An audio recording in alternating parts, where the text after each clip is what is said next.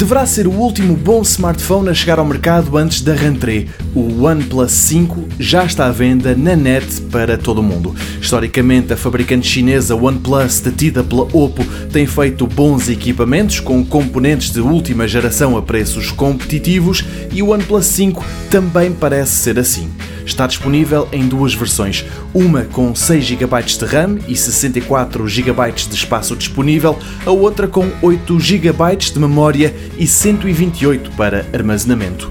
O ecrã é de 5 polegadas e meia, HD, AMOLED em ambos os modelos. Os telefones suportam ainda dois SIMs ao mesmo tempo e vêm também com um sistema de dupla câmara principal para se obter melhores imagens. Online já se encontram algumas análises ao OnePlus 5. Pelo lado negativo destaca-se a ausência de uma entrada para cartões microSD que permitiriam aumentar a capacidade de armazenamento dos telefones, mas por outro lado há muita coisa a louvar.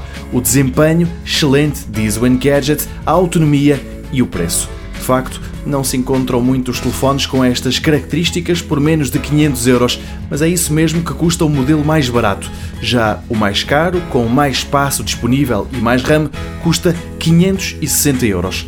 Outra raridade.